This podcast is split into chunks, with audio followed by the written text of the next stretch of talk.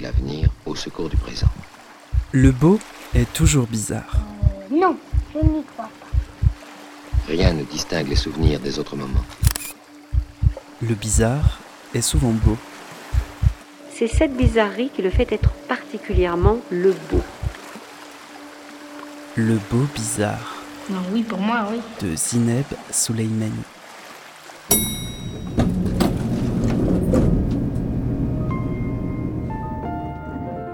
Bonjour à toutes, bonjour à tous. Bienvenue dans Le Beau Bizarre, un espace sonore libre et hybride, un espace qui continue de voyager et de questionner.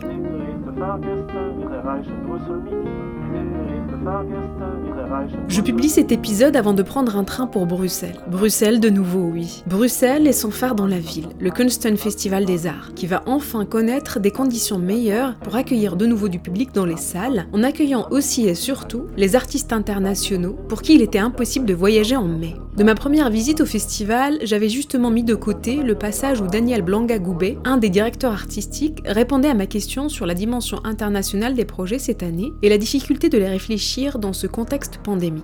Voici ce qu'il m'en disait. C'est vrai aussi que pour nous, c'était essentiel de garder une programmation internationale.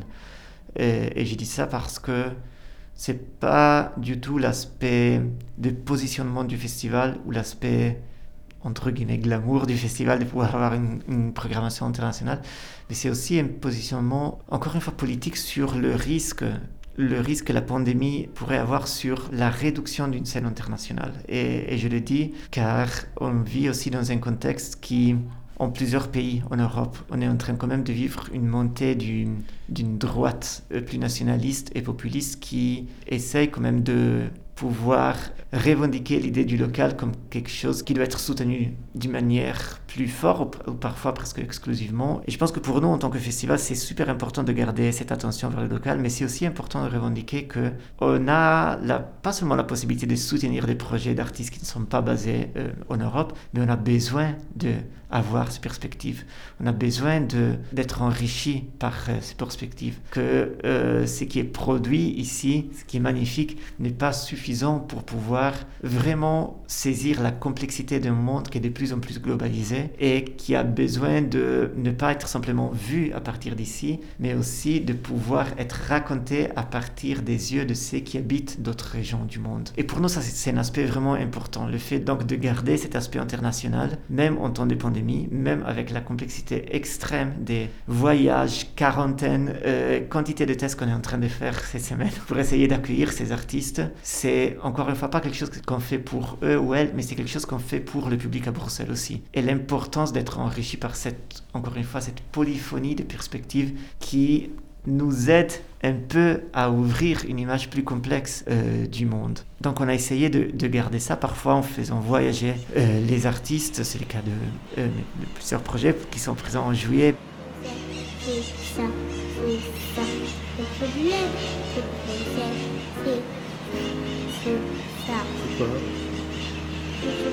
quoi, le problème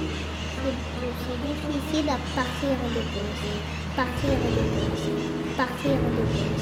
Partir. Partir Lors de mon premier passage aussi, j'ai pu découvrir le projet imaginé avec la chorégraphe brésilienne Lia Rodriguez Autrar, un projet qui a dû se réinventer au fur et à mesure des mois de création. Je laisse Daniel revenir sur le processus qui lui a permis de voir le jour.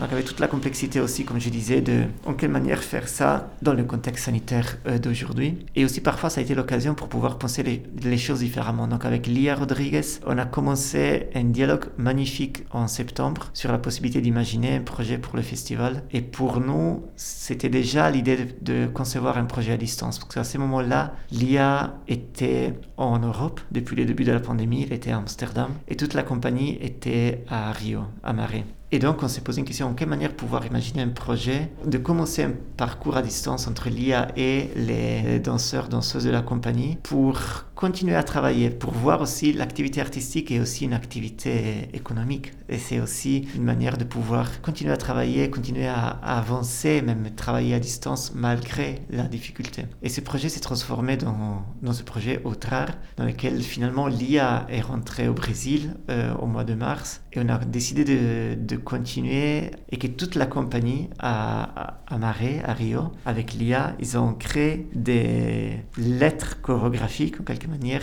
qui ont été envoyées à quatre danseurs brésiliens qui sont basés en Europe. Et donc c'était un moment dans lequel la compagnie ne peut pas voyager en Europe à cause de restrictions de voyage, mais c'est aussi un moment dans lequel les danseurs brésiliens qui sont en Europe peuvent pas voyager au Brésil. Et donc c'était une manière pour les danseurs qui sont ici de créer et prêter en quelque manière leur corps à ces dialogues et cette dimension d'échange. Donc le projet Autrar, le titre ça veut dire devenir l'autre. En quelle manière on est toujours dans une, euh, encore une fois, dans une pratique de, de transmission et de contamination dans laquelle on a une vie au-delà des limites de notre corps. On, influence les autres, on, devient l'autre et on est habité par l'autre. On est tout le temps dans cette, dans cette dynamique qui est super important pour nous de revendiquer et pour l'IA dans les cas spécifiques, surtout après ces mois de, de isolement dans lesquels on a eu tendance à redéfinir quelles sont les limites de, de nos espaces, des, des maisons, de nos corps, des distances aux autres. Et ce projet était au contraire vraiment construit dans l'espace qui existe entre les corps.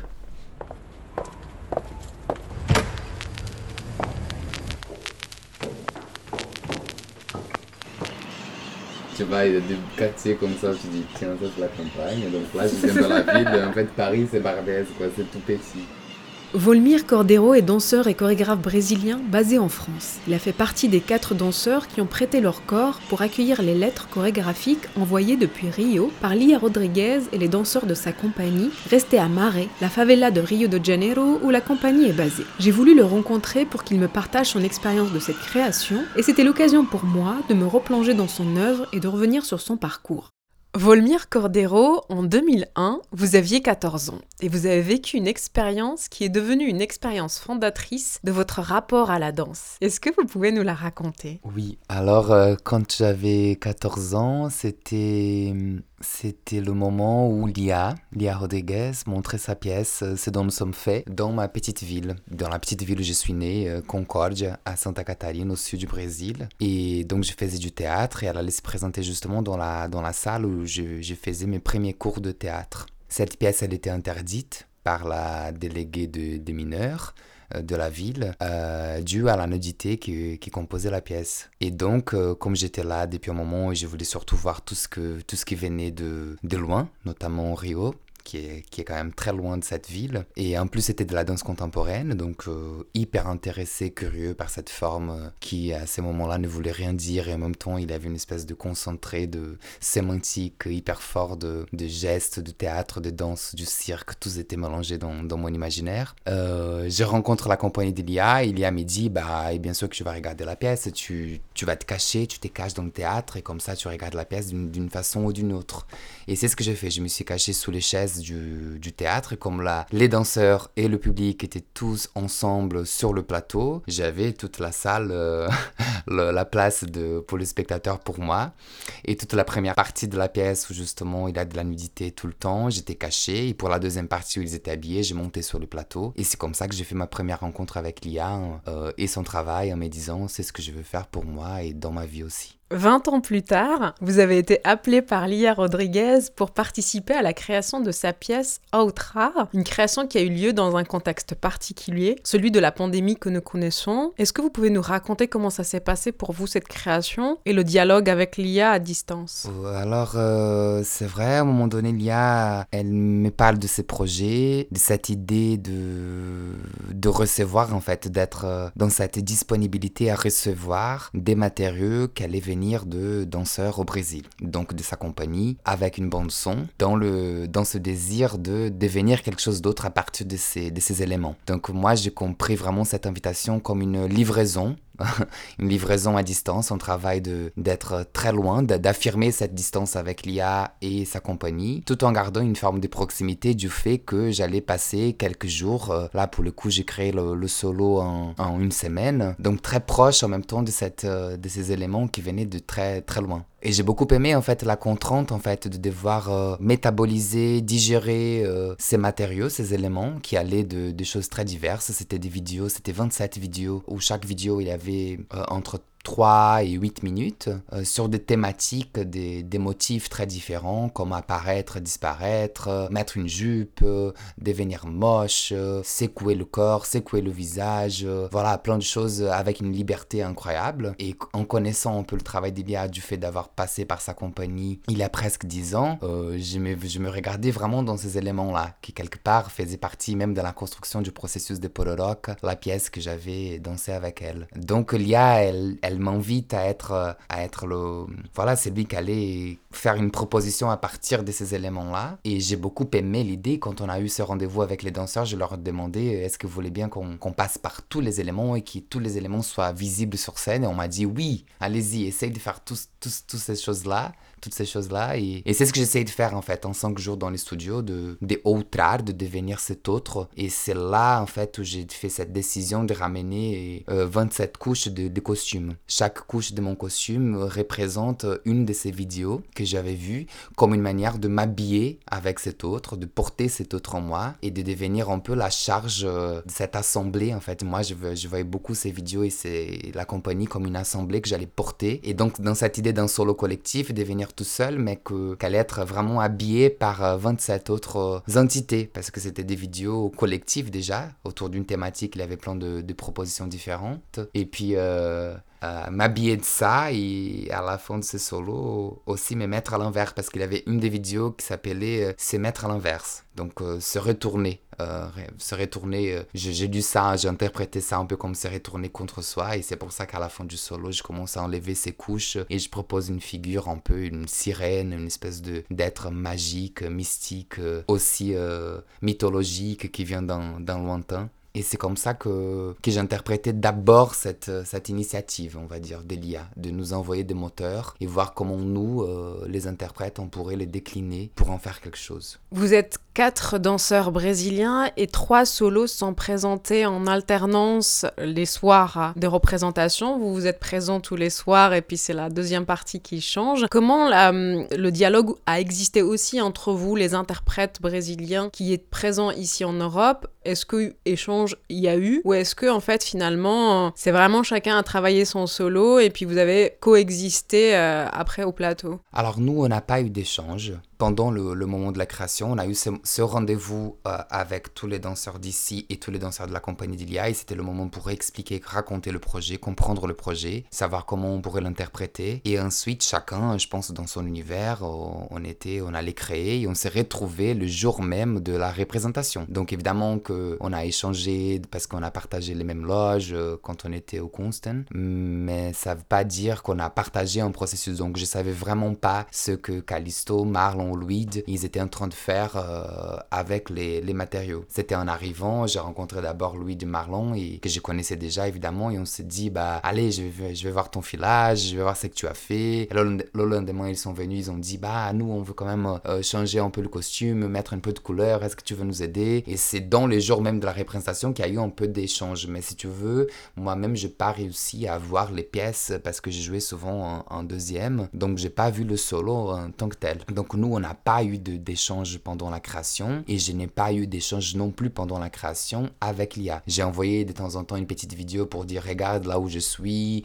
ce type de, de costume que je suis en train de creuser. Elle, et elle faisait un commentaire, mais il n'a pas eu d'échange au sens de, de, déterminer un chemin plus particulier à l'intérieur du processus capable d'altérer la forme ou de, ou de me sentir dirigé par l'IA ou même dans le sens de, de faire un échange avec les autres danseurs pour euh, altérer altérer la forme. C'était plus euh, un envoi ou juste dire euh, ah je suis là, je suis habité par le projet en fait. Le projet m'habite en ce moment et je suis déçu. Dernière question sur euh, sur Outrar. C'est un dispositif particulier. C'est à la fois collectif, plusieurs entrées possibles à distance, des matériaux qui nourrissent comme ça la, recherche jusqu'à la création. Mais le, résultat pour vous comme vécu, c'est presque un solo de vous libre à signer de vous de, de, de votre vocabulaire chorégraphique, de votre histoire euh, corporelle et, de recherche, mais en même temps, elle est inscrite dans quelque chose de collectif. Hein. C'est un solo collectif. C'est vrai que c'est un peu intrigant le, le, nommer comme ça. Comment vous avez vécu ça et comment ça s'inscrit ou ça vient peut-être aussi changer ou nourrir votre propre recherche personnelle? Alors, c'est toute la complexité du projet, bien évidemment, parce que à la fois, il y a euh, l'IA qui a cette idée et qui génère euh, une conception, qui génère un concept d'accueil. Je vois ça vraiment comme une terre d'accueil, comme une espèce de, de territoire où elle, elle, propose des commandes. Et ces commandes sont dirigées par des éléments que les danseurs de sa compagnie produisent à partir de ces thématiques.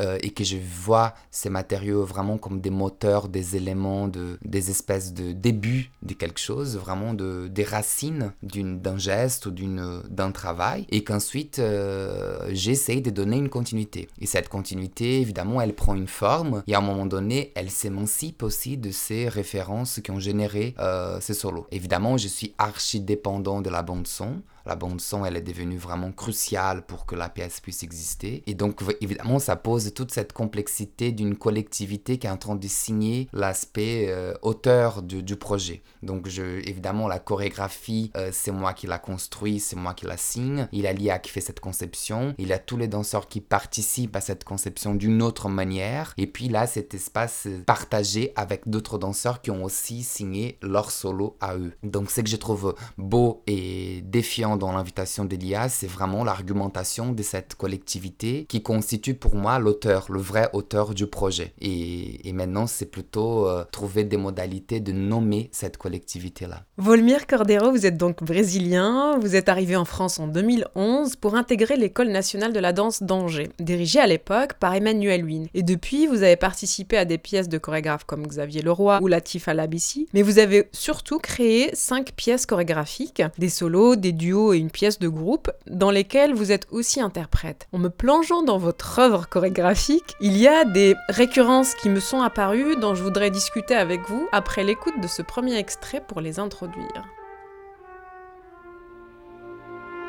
Quand je faisais du théâtre, j'avais la nostalgie de la danse. Et quand je faisais de la danse, j'avais la nostalgie du théâtre. Il y avait là conflit, jusqu'à ce que l'idée me vint de conjoindre les deux. Je vais danser des personnages humains. J'ai inventé ainsi tout un concentré dont une radiation était la pantomime dansée moderne, une autre la danse abstraite, d'autres encore les danses satiriques, les danses musicales, les danses expressionnistes. Je faisais donc exploser dans le monde un faisceau de stimulation.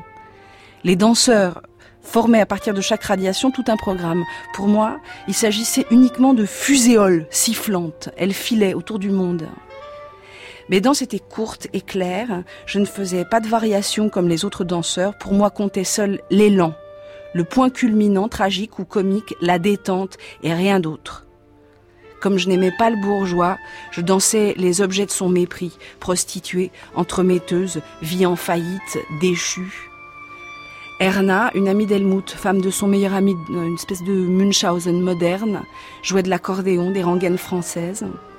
La musique m'excitait. Elle me forçait à me propulser en avant, à me dandiner, à m'étirer lascivement. Qui se dandine comme ça? Qui traîne la jambe ainsi? La fille de joie, en quête de sa proie. Je voulais la décrire dans l'exercice de son métier. Jusqu'alors, les filles de joie n'étaient pas représentées sur la scène de la danse. On était trop nobles puis se devint une véritable épidémie. Sauf que les autres danseuses confirmaient la société que moi j'accusais. Canaille, ai-je nommé mon personnage. C'était là, sans que j'en eusse conscience, la première pantomime dansée renvoyant à une critique sociale.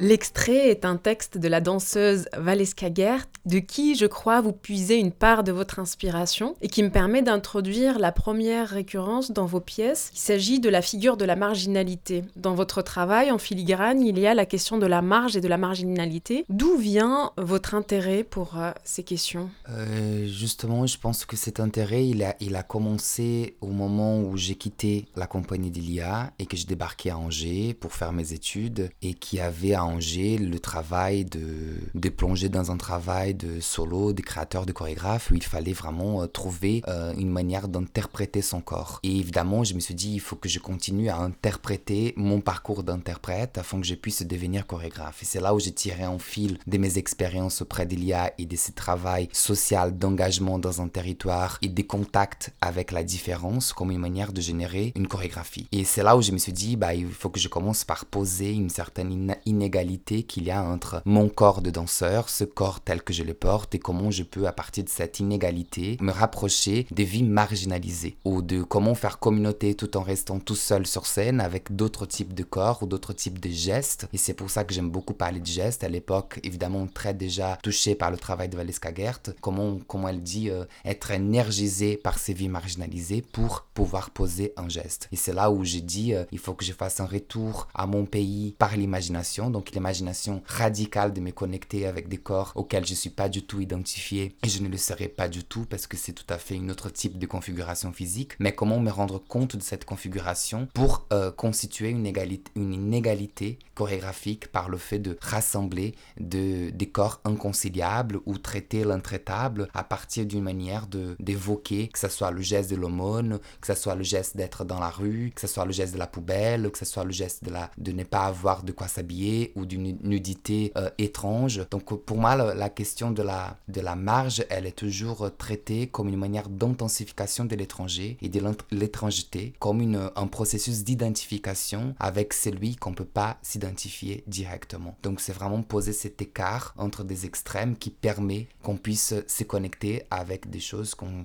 ne croit pas être connectées davantage. Dans cet extrait, il y a aussi le rapport au théâtre et au corps qui performe tout entier en démarrant par le visage, par la grimace, présente aussi dans votre travail. Je crois que vous avez aussi fait du théâtre au Brésil avant d'arriver en France. C'était nécessaire pour vous, comme Valeska Gert, de garder un peu de théâtre dans votre danse et d'amener de la danse dans votre théâtre? Tout à fait, j'ai commencé dans le théâtre, un théâtre qui était très physique, très axé sur le corps, et c'est vrai que je garde jusqu'à aujourd'hui un certain rapport à une théâtralité, à une manière même d'aborder le texte, la parole, dans Ciel par exemple, il a le chuchotement. Ou dans Inès, il a 25 minutes de texte. Euh, dans la bouche, le reste, il a une liste des mots. Euh, il a le chant qui surgit pour trottoir. Toujours, il a un rapport au texte parce que je, je suis toujours euh, un peu peut-être jaloux de cette, de cette priorité, de ce privilège narratif de la parole qui permet d'accéder d'une certaine manière plus vite au discours. Et du coup, c'est une manière aussi que j'ai trouvé de mon côté de, de fuir un peu l'abstraction de la danse ou, ou de vraiment arriver quand même à,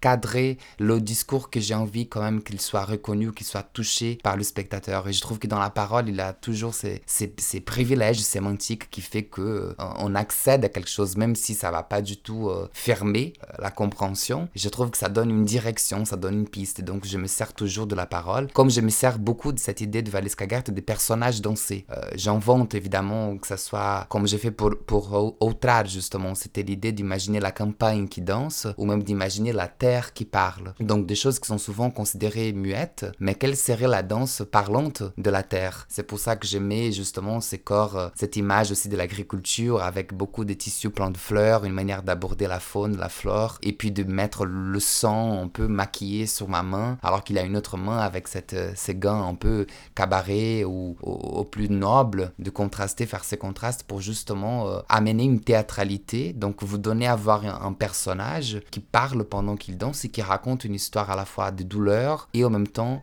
de joie. Moi, c'est toujours la manière aussi de, de continuer à traiter l'intraitable, de poser la, cette énergie contradictoire de force opposante qui fait que la danse peut apparaître comme une forme de lutte aussi. C'est-à-dire que dans toutes les pièces, il a cette idée de déposer un carnaval qui ne va pas sans meurtre, qui ne va pas sans douleur. Donc, euh, il n'y a pas de fête où on perd personne, où on perd des choses aussi. On pense souvent que quand on est festif, on est dans la célébration, on est en train de gagner et que du coup, on devient plus heureux et tout va bien. Et justement, ce qui m'intéresse, c'est de, de poser une, des scènes à la fois douloureuses ou criminelles ou qui traversent une, une forme d'humiliation, mais qui est toujours contrastée par une célébration qui ne va pas sans, sans cette violence-là. Et ça, pour moi, c'est aussi un recours que je fais au théâtre d'une certaine manière. C'est ma manière de raconter des histoires, parce que j'aime bien la danse pour ça. Je vais, je vais raconter des histoires où justement, c'est pas des personnages euh, qui ont un nom, mais sont des personnages qui sont des relations, en fait. Et ces relations-là qui euh, se personnifient pour donner à voir récit. On va creuser la question de la parole un peu plus tard, juste après une question qui, euh, qui est une autre récurrence pour moi, qui est de l'ordre de l'outil de l'écriture. La présence régulière de collants dans vos pièces, soit comme seul costume, soit un accessoire, soit en cachant complètement corps et visage. Qu'est-ce que le collant vient apporter à votre propos dans les multiples usages que vous en faites?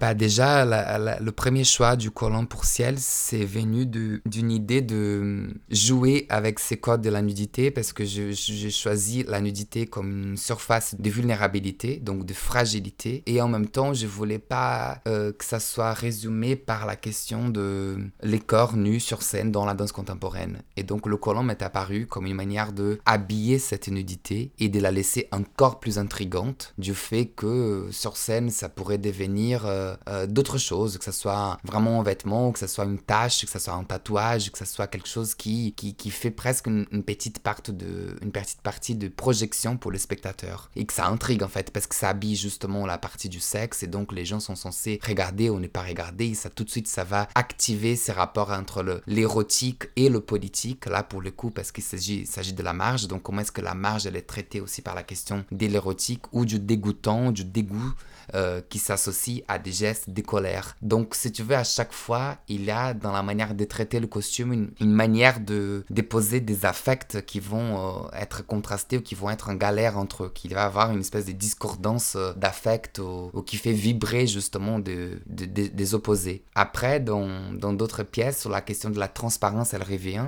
C'est pareil, il n'a pas de collant dans rue, mais il a quand même une marge de, transparence parce que le costume, il est tout, tout troué, comme le, les chaussures. Puis pour trottoir, on est totalement couvert avec le, avec le collant parce qu'il a cette idée, cette idée de désidentifier le corps, que je trouve que le collant, tout en marquant la silhouette et en posant des formes, il participe à cette désidentification et je trouve que la cagoule, elle est encore une fois un recours théâtral hyper puissant pour euh, cacher le visage tout en proposant une surface de projection pour d'autres visages possibles et en gardant cette élasticité. Je pense que euh, la partie élastique du collant euh, ramène à quelque chose d'une plasticité euh, des possibles, en fait, des possibilisations d'identité de, qui peuvent émerger, au lieu de nous faire identifier en tant que danseur à un tel ou à un telle personne, géographie, type de corps, euh, plus ou moins de pouvoir, euh, tout en passant par ça. Donc c'est une manière, en fait, de faire une bifurcation pour après revenir à cette question-là, parce que dans la deuxième partie du trottoir, évidemment, le corps, il, il apparaît, le visage surgit, mais une fois qu'on avait bien épuisé pendant 30 minutes, c'est cette attente que le public il a de voir le corps et de vouloir l'identifier à une histoire et donc c'est à chaque fois c'est un élément qui, me permet de, en montrant et à cacher en même temps. Gauche, droite, est, ouest, gauche, droite, est, ouest. Qui sont-ils?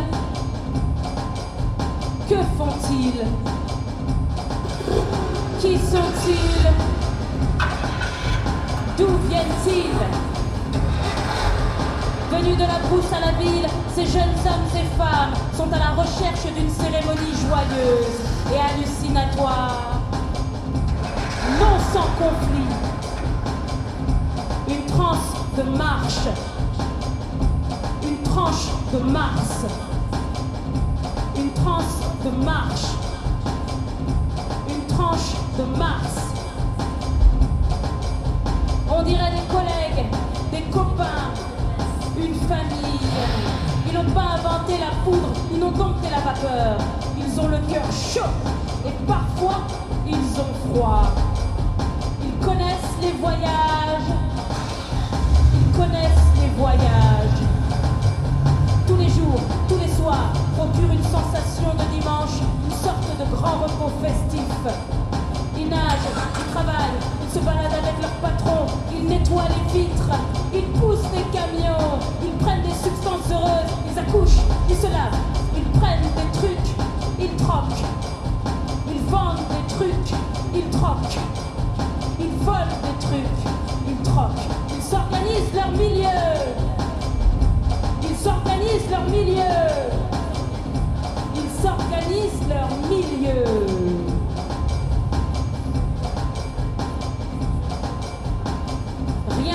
Laissé au hasard, ni interdit. On peut tout voir, mais surtout y penser. C'est un jeu où il faut démarrer en ivresse et mettre au loin la police des regards. Mettre au loin la police des regards. Plongeons dans la chair ardente de ces gens. Plongeons dans la chair ardente de ces gens. Plongeons dans la chair ardente de ces gens. Plongeons dans la chair ardente de ces gens. Plongeons dans la chair ardente de ces gens. Plongeons dans la chair ardente de ces gens.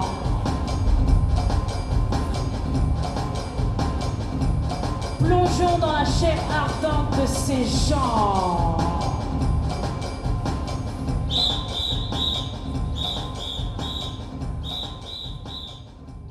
Un extrait de votre dernière pièce Trottoir, une pièce de groupe pour six interprètes. Pour revenir justement à ce rapport à la parole, là, ce passage-là arrive à la moitié presque de, la pièce, après 30 minutes justement de, de regard caché, de visage masqué par le collant, et petit à petit, vous vous dévoilez, et puis il y a cette prise de parole qui du coup m'amène au rapport plus qu'à la parole, au rapport de la poésie aussi que vous entretenez dans votre euh, travail. Est-ce que c'est aussi une manière de, préciser que dans vos corps, dans le corps que, que vous performez, après tous ces corps que vous incorporez, enfin à travers tous les corps que vous incorporez pour après les performer, est-ce que c'est aussi une manière de préciser peut-être que ce sont des, des corps pensants, pensants sensibles, donc la parole et la poésie? Oui, tout à fait. Je pense qu'il a de la poésie et dans cet extrait en particulier, co-construit avec Anne Sanogo, euh, danseuse, performeuse, diseuse, chanteuse, il a aussi la dimension documentaire. Il a aussi cette dimension de pouvoir narrer cette histoire. C'est le gros morceau de la pièce, peut-être où il est le plus attaché à une idée de euh, intriguer un peu plus cette narrative qu'on est en train de raconter, de se poser nous-mêmes de l'intérieur. Est-ce que c'est une famille, c'est des copains, des collègues, euh, ils vont à la brousse, ils viennent de la brousse, ils vont à la ville, quel est le type de rituel qu'ils vont traverser,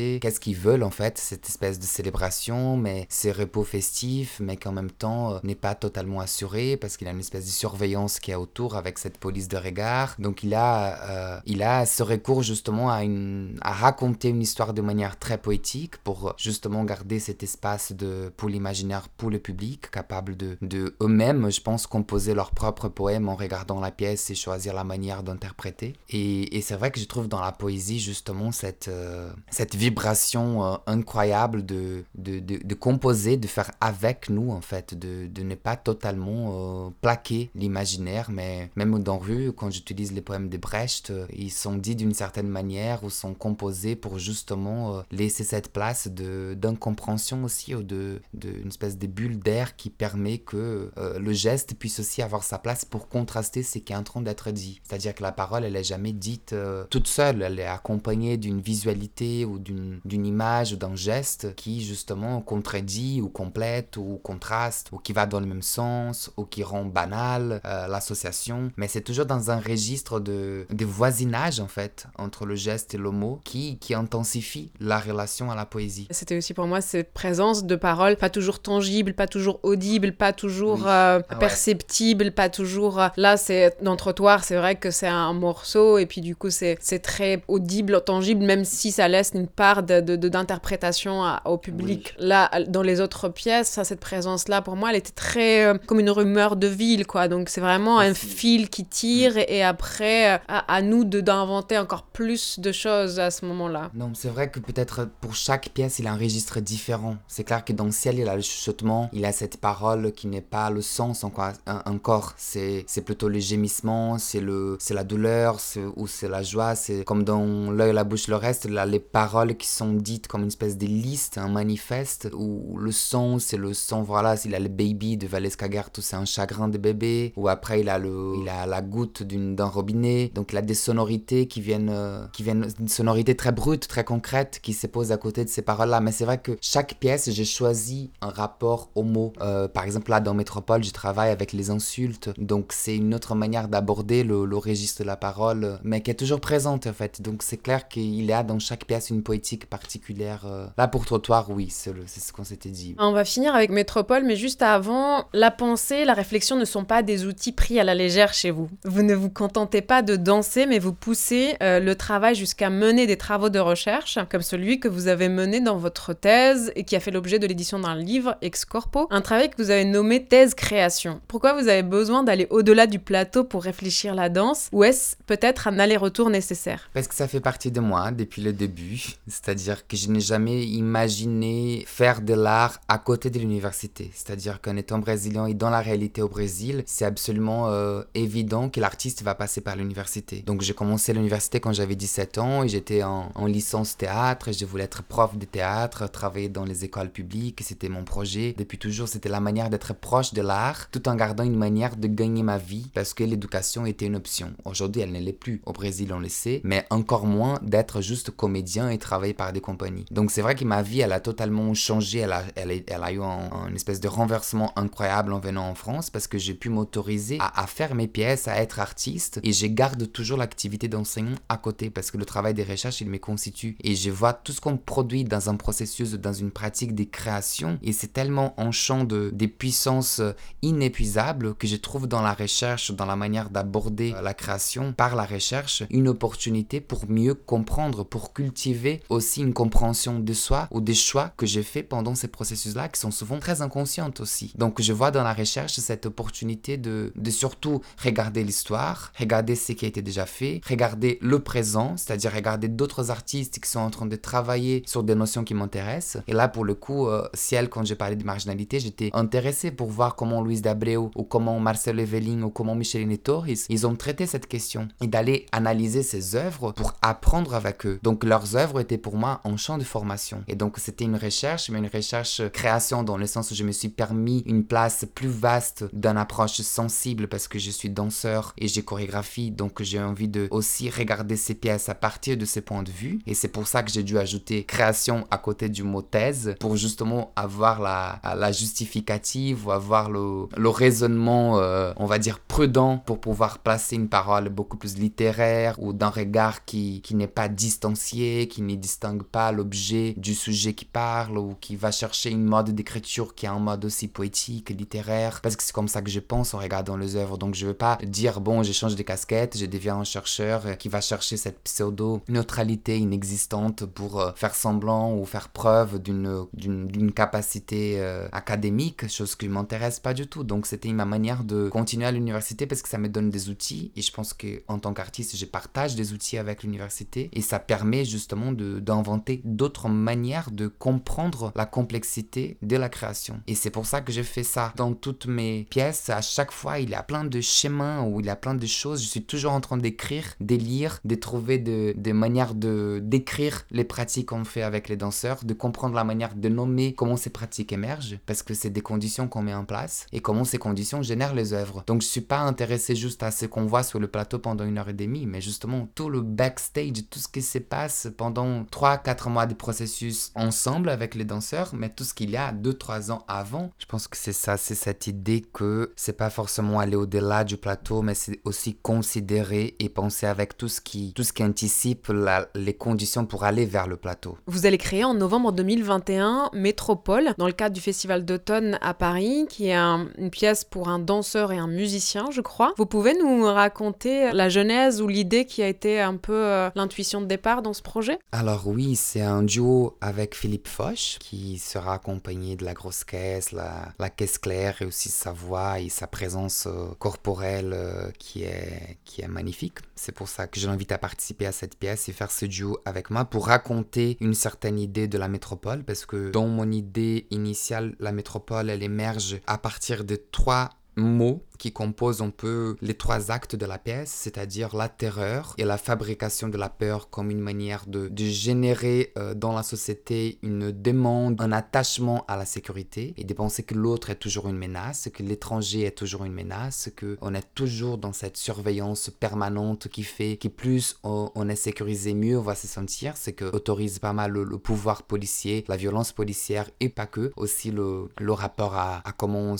on s'attache aux ordinateurs, aux, réseaux sociaux et, de plus en plus comment on se cache par derrière euh, ces avatars euh, numériques qui prennent notre place et qui commencent à, faire circuler un, discours à la fois très homogénéisé ou, très aplati au profit de cette euh, nécessité ou de cette nécessité, on va dire, un peu fabriquée de sécurité. Donc c'est pour ça que la terreur et la peur constituent le premier acte. Le deuxième, c'est plutôt la révolte, c'est-à-dire se réapproprier de l'espace public et de nos corps pour justement aller dans l'espace public et de revendiquer les corps comme le besoin d'exister comme corps, de, de nommer nos, nos, besoins vitaux et de, et de pouvoir aussi euh, crier, crier nos, nos, besoins. Et je pense que la révolte, elle est nécessaire pour ça parce qu'elle engage aussi euh, la nécessité de revendiquer notre, comment dire, notre besoin d'avoir l'espace pour imaginer, l'espace pour euh, être libre et poser nos, nos regards critiques aussi vis-à-vis de tout ce qui se passe comme politique. Et le troisième, c'est donc la, la stupidité, où je viens interroger ce, ce rapport aux, réseaux sociaux ou au téléphone ou à la télé, à l'écran, où souvent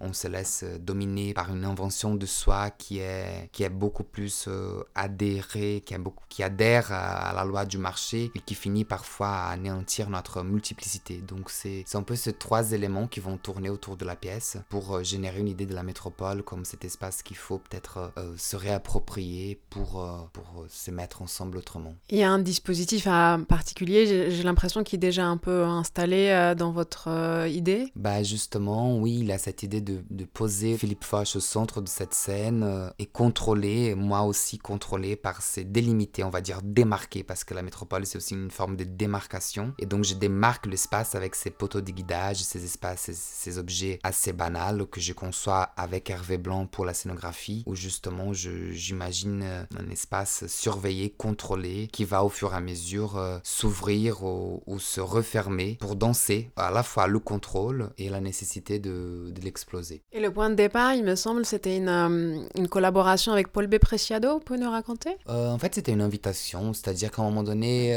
Paul Preciado m'a envoyé un mail pour faire une danse pour la Révolution et il l'a placé à l'intérieur d'un symposium qu'il organisait à Pompidou. J'ai accepté car j'étais absolument fan de ses écrits et, et très passionné de son écriture, sa pensée. Donc j'ai fait cette performance et ça a été joué une fois dans ce cadre-là. Et dans une logique un peu écologique des idées, je me suis dit que ça valait la peine de, de continuer cette idée, de donner une suite, un prolongement. Et c'est pour ça que j'ai transformé cette performance euh, dans Métropole et maintenant c'est devenu euh, la nouvelle création. Le solo de Volmir Cordero dans Outrar va se jouer les samedis 3 et 10 juillet prochains au centre chorégraphique du Val-de-Marne, La Briqueterie. Prenez date en attendant sa création métropole à l'automne.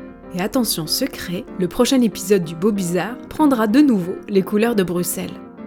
C'est quoi le problème de Bruxelles? C'est que c'est difficile à quitter.